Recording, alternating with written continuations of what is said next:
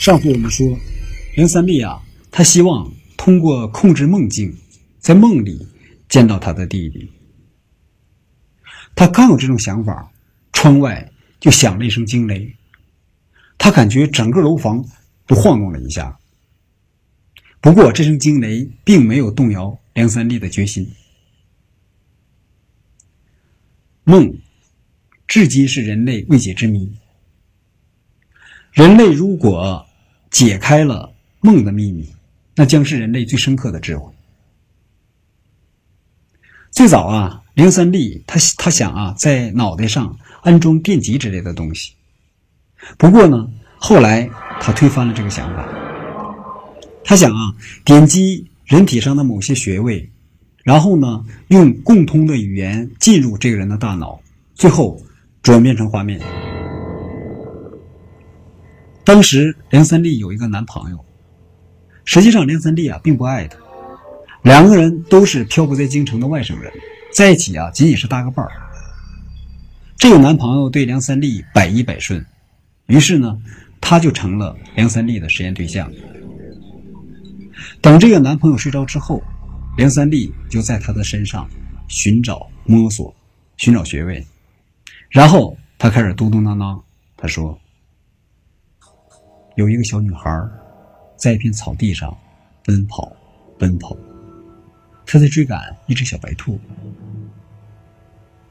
早晨，等男朋友醒了，他就问他说：“你做什么梦了？”两个人一对，驴唇不对马嘴。接着呢，梁三立一到了晚上，他就继续这个选择穴位、组合穴位。一个人入睡之后，往往是在六十分钟到九十分钟之间做梦，而且每个梦呢，都是在五分钟到十分钟之间。因此呢，梁三立每次的讲述都不超过十分钟。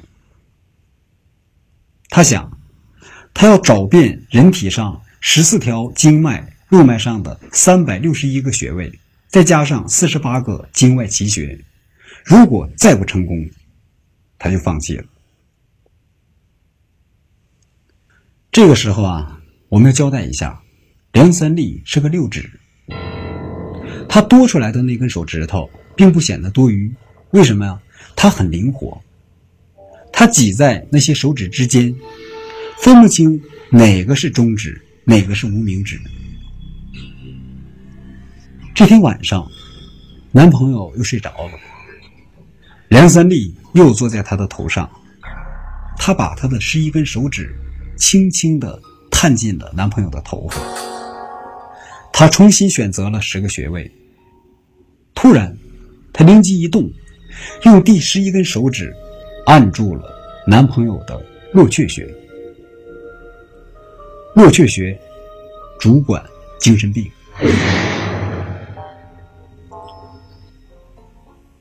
然后，梁三立开始说：“一个小女孩在一片草地上追赶一只小白兔，在白晃晃的灯下，她发现男朋友啊眼皮里的眼珠子快速的转动起来。梁三立知道他做梦。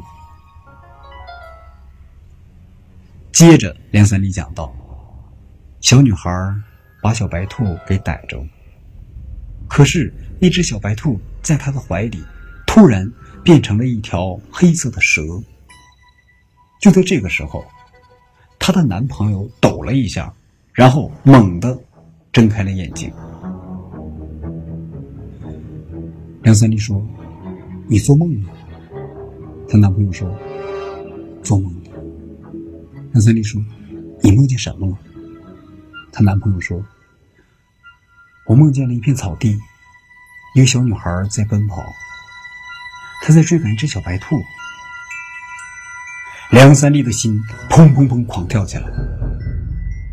她男朋友继续说：“后来啊，他把那只小白兔给逮着了，可是呢，那只小白兔突然又变成了一条蛇。”梁三立问：“什么颜色的蛇？”她男朋友说：“是灰色的。”啊不。是黑色的。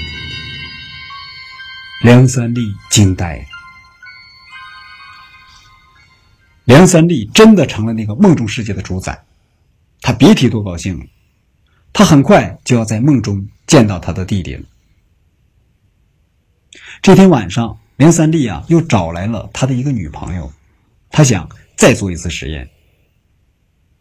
男朋友睡着之后，梁三立啊用十根手指按住了昨天的那十个穴位，然后他让女朋友啊帮他按住了男朋友的落雀穴。他继续讲述那个画面，说一个小女孩在草地上追赶一只小白兔。男朋友醒来之后。梁三立问他：“你做梦了吗？”她男朋友说：“做了。”梁三立说：“你梦见什么了？”她男朋友说：“我梦见我成了精神病。”现在问题来了，只有同一个人的十一根手指按住同一个人的十一个穴位，才可以成功。也就是说，梁三立啊，只能帮助别人。改变梦境，但是呢，没有人可以帮助他改变梦境。这个时候啊，冯军已经去南方了，梁三立根本联系不上他，他只盼望能在梦中见到自己的弟弟，现在不可能。梁三立是万念俱灰。冯军死了之后，他的父母啊，并没有告诉梁三立，他们直接去了广东。处理了后事，回来路过北京的时候，才把这个消息告诉梁三立。梁三立当时都懵了，他觉得肯定是有人害死了冯军。紧接着，洪源这个名字就进入了他的视野。梁三立专门去了一趟南方，他打听到洪源啊一直和冯军在一起。而正是呃，洪源把那个风军引到了那片有鲨鱼出没的海域的。他觉得就是洪源害死了风军，而且风军的存款啊，据他了解，远远不止二十万，应该是二十万的十倍。从此，梁三立就开始了千里复仇之路。他打听到洪源啊，现在好像在七河市。于是呢，他就来到了哈市。他投靠了李作文，他希望通过李作文把洪源给除掉。还没等梁三立对李作文说出他的打算呢，他就遇到了蒋中天，意外的从蒋中天的嘴里得知洪源啊摔死了。这个时候，李作文就没有什么利用价值了。梁三立看蒋中天文质彬彬，人还不错。于是呢，他就跟那个蒋中天呀混到一起。李素文开始追杀他们，梁三立呢就跟那个蒋中天逃回了齐河。那天，他们俩住进黑天鹅宾馆三零七房间，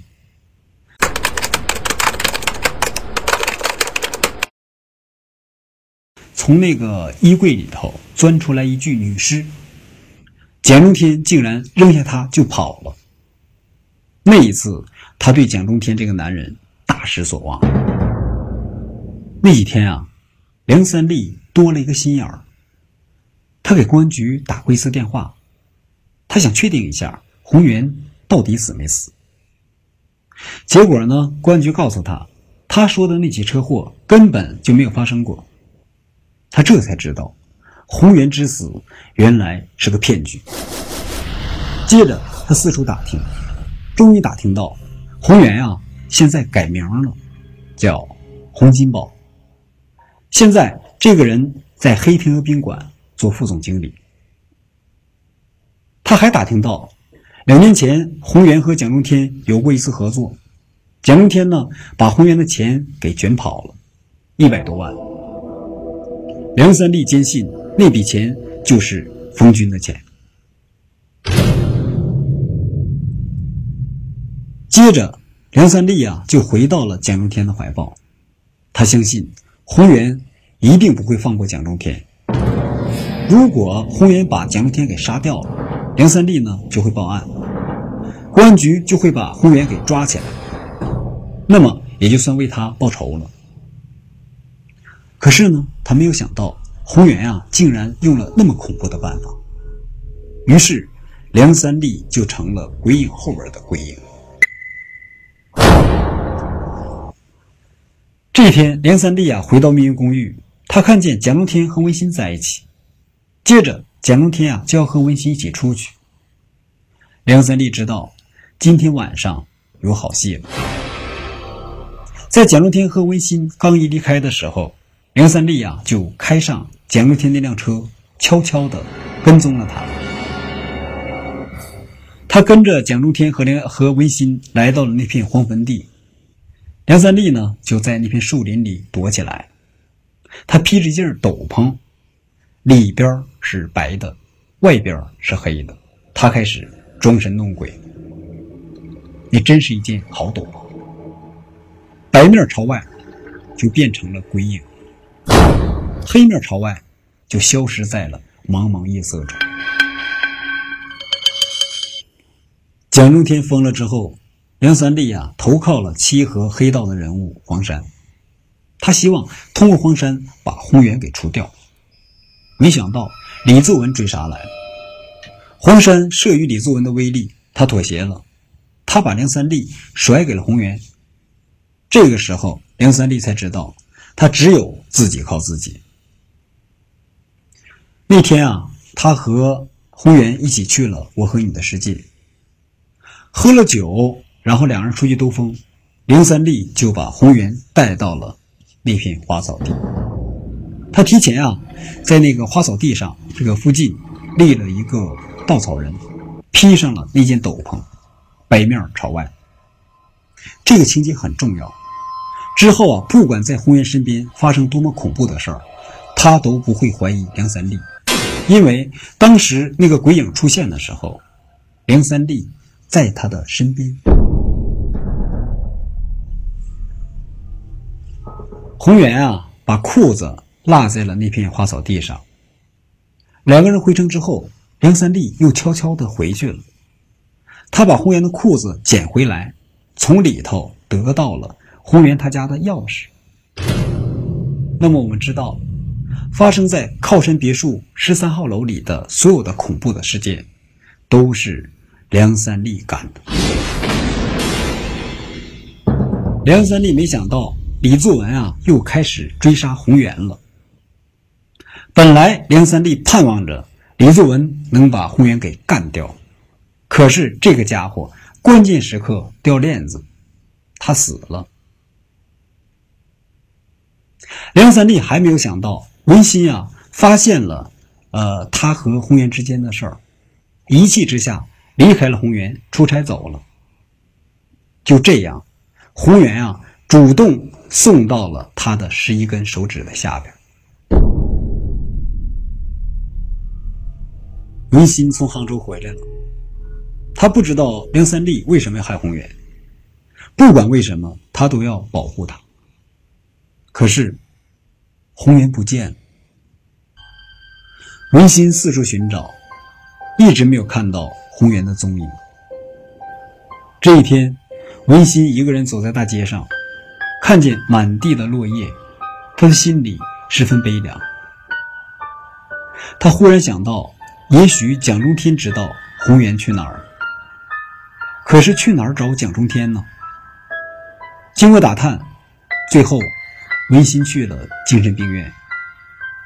文馨隔着铁栏杆看着瘦小的蒋中天，他心里啊突然很不舒服。他后悔没有给蒋中天带点好吃的来。他说：“中天，红云不见了，你知道他去哪儿了吗？”蒋中天说：“他可能变成另一个人了，比如他变成了一个女人。”文心说：“你怎么又犯病了？”蒋中天说。阳光这么好，四周这么安静，我们干点什么呢？我们朗诵诗歌吧。接着，蒋中天果然清了清嗓子，他朗诵起来：“姐姐，今夜我在德令行，夜色笼罩。姐姐，今夜我只有隔壁草原尽头。”我两手空空，悲痛时握不住一颗泪滴。姐姐，今夜我在德令哈，这是一座雨水中荒凉的城。